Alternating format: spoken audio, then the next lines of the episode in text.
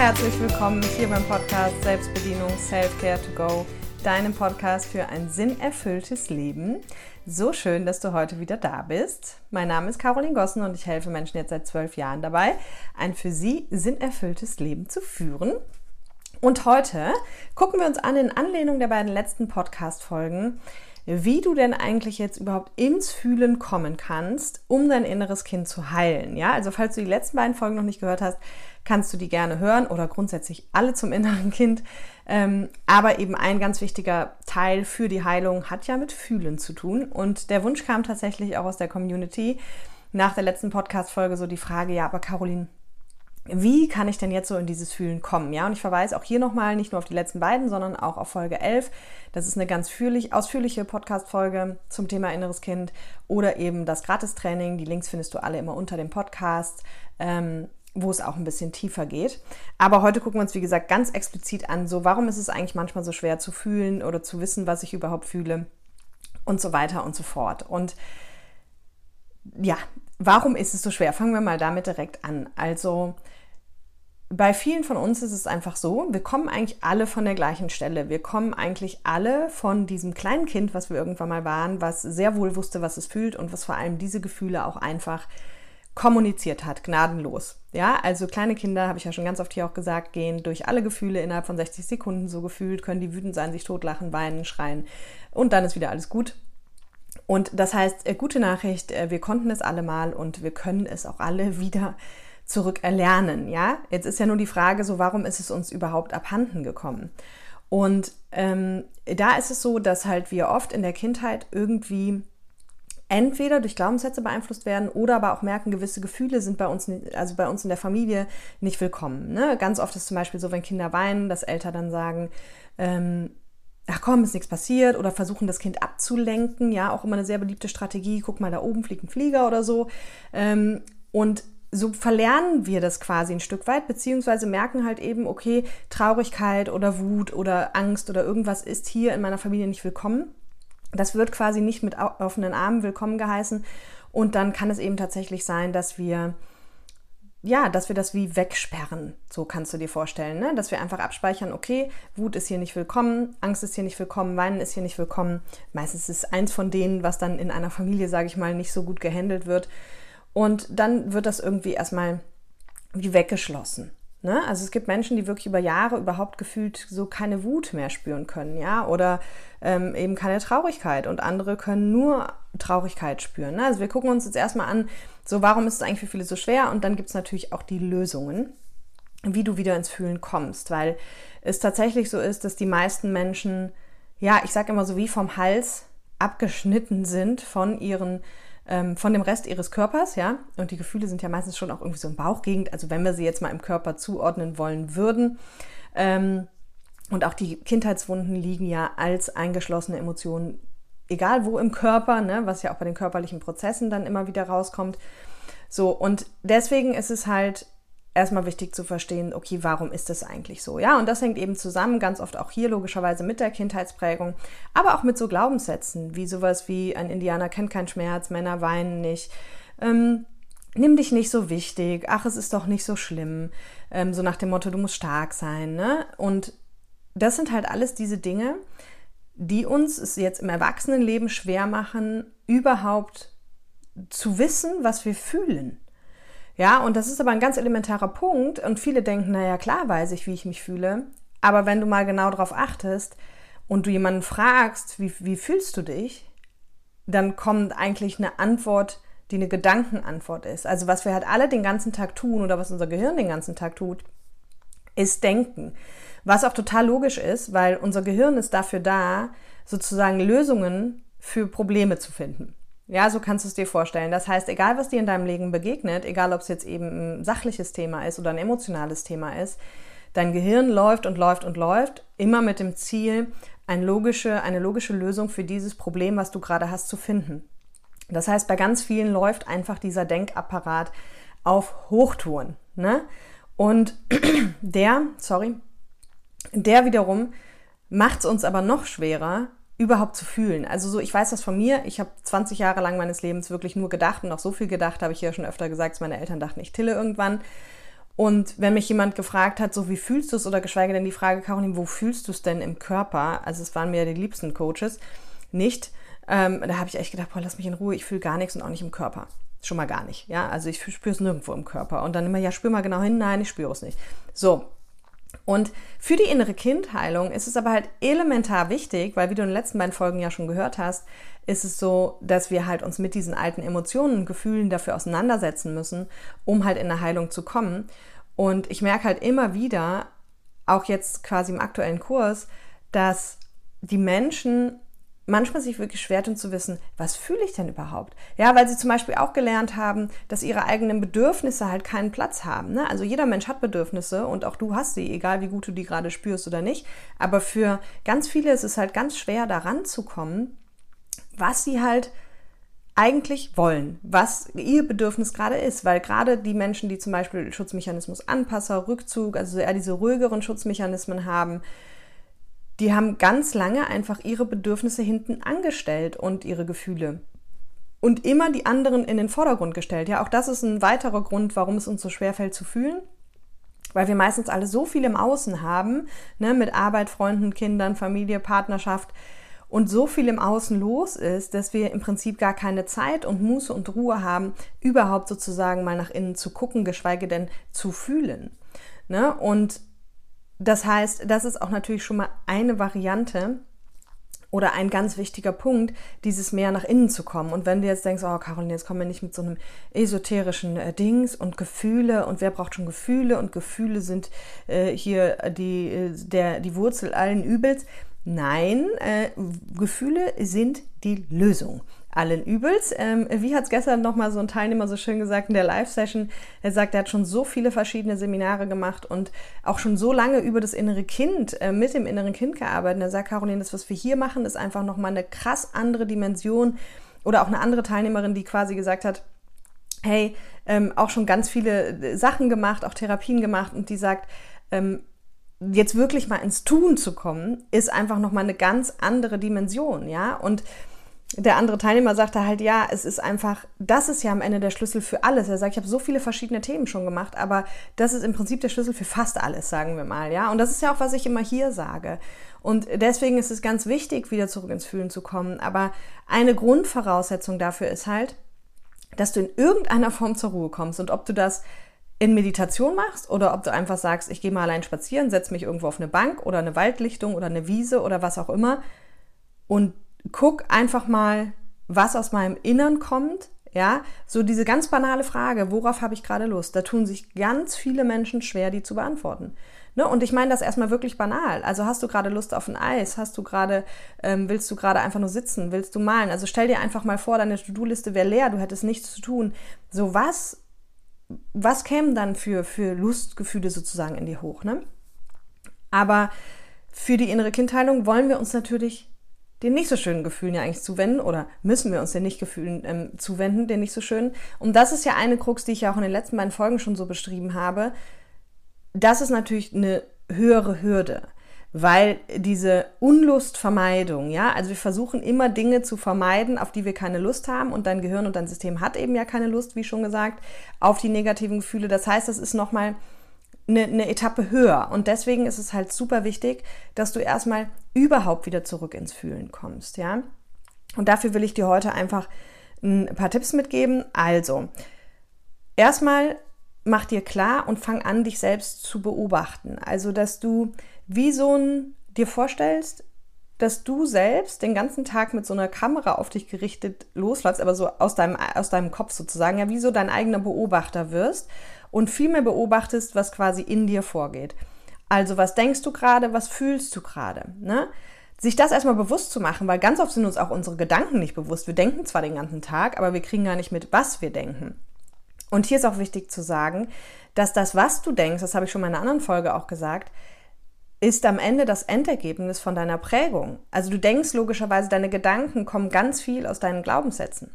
Ja, so und Beispiel, wenn du halt dich nicht so, den Glaubenssatz hast, nimm dich nicht so wichtig oder du musst stark sein oder, oder, oder. Wenn dir jetzt Dinge widerfahren, die dich eigentlich emotional auffühlen, dann kommt direkt wieder der Gedanke, ach, so schlimm ist es nicht. Ach, nimm dich nicht so wichtig. Ach, ist schon, ist schon alles, wird schon alles wieder gut, ne? Im besten Fall. Im Falle vom Optimisten. Der Pessimist würde das anders sehen. Ähm, aber das heißt, ein ganz wichtiger Punkt ist erstmal, sich selbst zu beobachten. Was denke ich? Und dann im nächsten Schritt eben, was fühle ich? Ja. Und für mich war ein riesen Gamechanger, auch das habe ich hier schon mehrfach erzählt, diese Nummer mit Grimpf Bingo. Und das kann ich dir nur wärmstens empfehlen. Und weil ich habe es hier schon tausendmal ausgeführt, wenn ihr das jetzt nicht sagt, hör dir Folge 3 an, da wird es genau erklärt. Und Grimpf Bingo ist einfach der direkte Impuls aus dem Unterbewusstsein zu, finde ich etwas cool, also fühlt sich etwas gut an oder fühlt es sich nicht gut an. Ja, fühlt es sich rund an, fühlt es sich nicht gut an. Oder halt in der Mitte Gringo so, boah, so semi.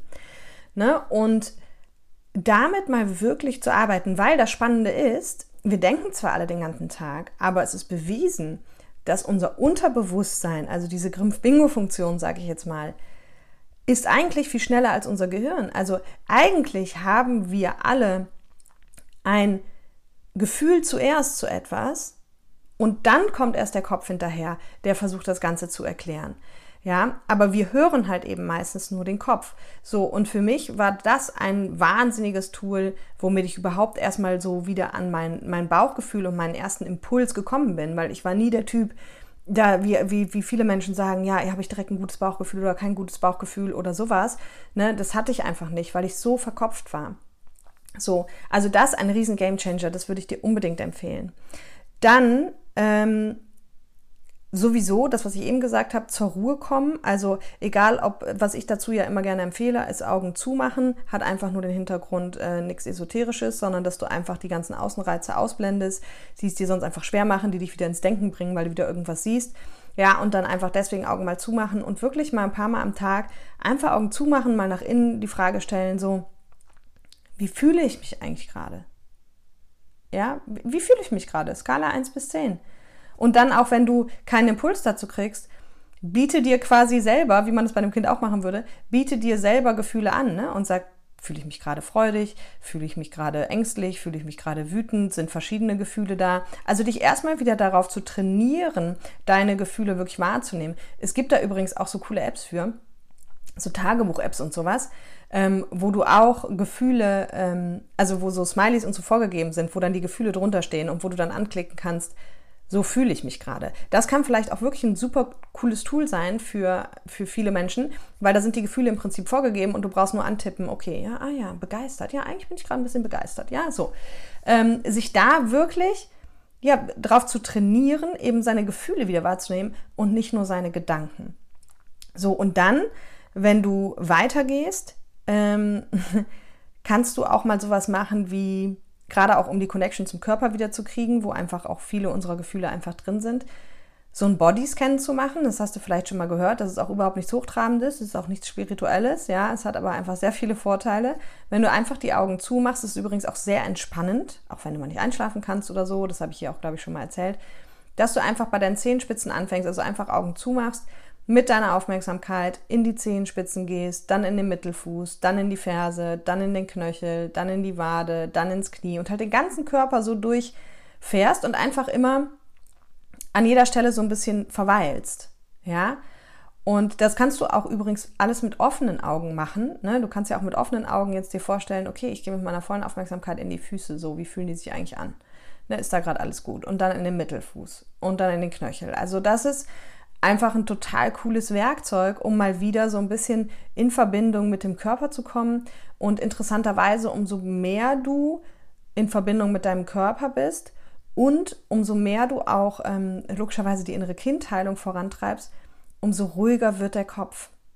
Also es ist wirklich Du musst es dir halt so vorstellen, was produziert deine Gedanken, wie eben schon gesagt, die Glaubenssätze, aber auch dein inneres Kind logischerweise, weil dein inneres Kind ja ganz viel in Todesangst sitzt den ganzen Tag. Es hört sich jetzt dramatisch an, ist aber auch so, weil dein inneres Kind immer guckt, was muss ich tun, um Liebe zu bekommen? Was muss ich tun, um Liebe zu bekommen? Wenn ich das jetzt mache, dann geht's nicht. Und das heißt, deine Gedanken entstehen halt eben aus deiner Kindheitsprägung, schwerpunktmäßig aus deinen emotionalen Wunden in Kombination mit deinen Glaubenssätzen. Deswegen macht es auch überhaupt keinen Sinn, dass du dir glaubst, was du denkst, solange du nicht geheilt bist, ja? Oder deine Glaubenssätze umprogrammiert hast, weil du hast vielleicht ja auch schon mal gehört, du bist nicht deine Gedanken. Und das ist so wahr. Du bist nicht deine Gedanken. Du musst erstmal fragen, wo kommen deine Gedanken her? Und die kommen aus deiner Softwareprogrammierung. Und wenn du die Softwareprogrammierung nicht angeguckt hast und nicht geprüft hast, ob da Sachen drauf sind, die vielleicht nicht so gut sind, dann glaub halt dir selbst einfach nicht. Ja, auch dieses ganze sich selbst verurteilen und so. Das kommt ja alles nur aus alten Mustern. Ne? So, deswegen also ähm, Bodyscan zum Beispiel. Und dann noch eine ganz verrückte Sache, also die hört sich immer ganz verrückt an. Ich, mir, auch für mich, also nach Grimpf und Bingo war das für mich der auch krasseste Gamechanger, wie ich wieder ins Fühlen gekommen bin und die Connection zu meinem Körper bekommen habe. Und tatsächlich ist es heute so, das ist mir jetzt erst in den letzten Monaten mal verstärkt aufgefallen, weil du weißt ja, wie es ist, uns fällt immer auf, was uns stört. Aber wenn was, wenn etwas weg ist, was uns ewig gestört hat, fällt das oft gar nicht auf. Ist ja auch klar, ne? Weil wir, weil wir dann ähm, einfach, es ist ja dann angenehm. Also es fällt nicht mehr unangenehm auf, also es ist angenehm, musst du auch mal in Partnerschaften drauf achten. Wenn vielleicht dein Partner jetzt immer irgendwas macht, worum du ihn gebeten hast. Meistens fällt uns das nicht so krass auf. Aber was uns auffällt, wenn er es nicht macht. Ne? So. Und naja, deswegen, was bei mir der mega Game Changer noch war, um ähm, wieder überhaupt ins Fühlen zu kommen, ist intuitives Tanzen. Auch das habe ich hier schon mehrfach mal erzählt, aber es ist halt, wie gesagt, wenn von euch die Anfragen kommen, ich weiß auch immer nicht, in welcher Folge ich es erzählt habe, deswegen äh, für alle, die es noch nicht kennen, ist nichts Hochtrabendes. Du machst dir einfach Musik an, du tanzt einfach und der einzige Unterschied ist, ähm, du tanzt halt nicht so wie in der Disco. Ja, und ja, auch hier, vielleicht kommst du dir dabei blöd vor, ist aber total egal, weil du hast ja ein Ziel, das du damit verfolgst und das ist einfach wieder näher zu deinen Gefühlen zu kommen. Und der Unterschied ist halt eben, du tanzt jetzt nicht wie so in der Disco, sondern das Einzige, was du machst, ist dich mit deinem Kopf darauf zu konzentrieren und zu fokussieren, wie dein Körper sich gerade bewegen möchte. Und das ist total, das ist eigentlich ein total cooler Zustand, weil tatsächlich dadurch allein schon die Gedanken beruhigt werden, weil du, der Kopf hat ja nur eine Aufgabe, jetzt quasi reinzuspüren, was will gerade der Körper für Bewegungen machen.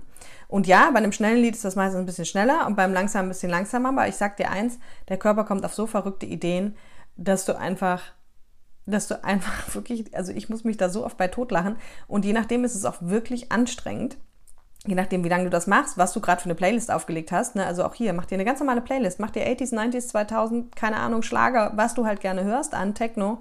Aber konzentriere dich halt darauf, dass du dich nur so bewegst, wie dein Körper sich bewegen will. Und das hat für mich halt echt wieder die Verbindung zu meinem Körper hergestellt und damit halt eben auch den Zugang zu meinen Gefühlen.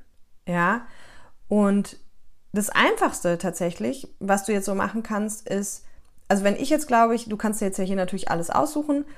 Ich glaube, wenn ich mich schwer tue mit Gefühlen und so, dann würde ich ähm, jetzt tatsächlich starten mit so einer App, wo ich einfach morgens und abends oder zwischendrin einfach mal eingeben kann, also gucken kann, eine Vorlage habe und dann gucken kann, ähm, was ich antipse, wie ich mich gerade fühle, weil das, das ist, glaube ich, das, mit das Einfachste.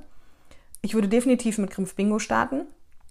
Und wenn du ähm, halt sozusagen schon so ein bisschen offener und weiter bist, so dann würde ich halt auf diese Bodyscan und, ähm, und intuitives Tanzen Sache gehen. Ja, und alles erstmal, wie gesagt, alles, was wir hier besprechen, dient nur dazu, überhaupt mal wieder mitzukriegen, was du fühlst. Und um dann auch vielleicht mal zu analysieren, spannend, Wut fühle ich eigentlich nie oder Trauer fühle ich eigentlich nie.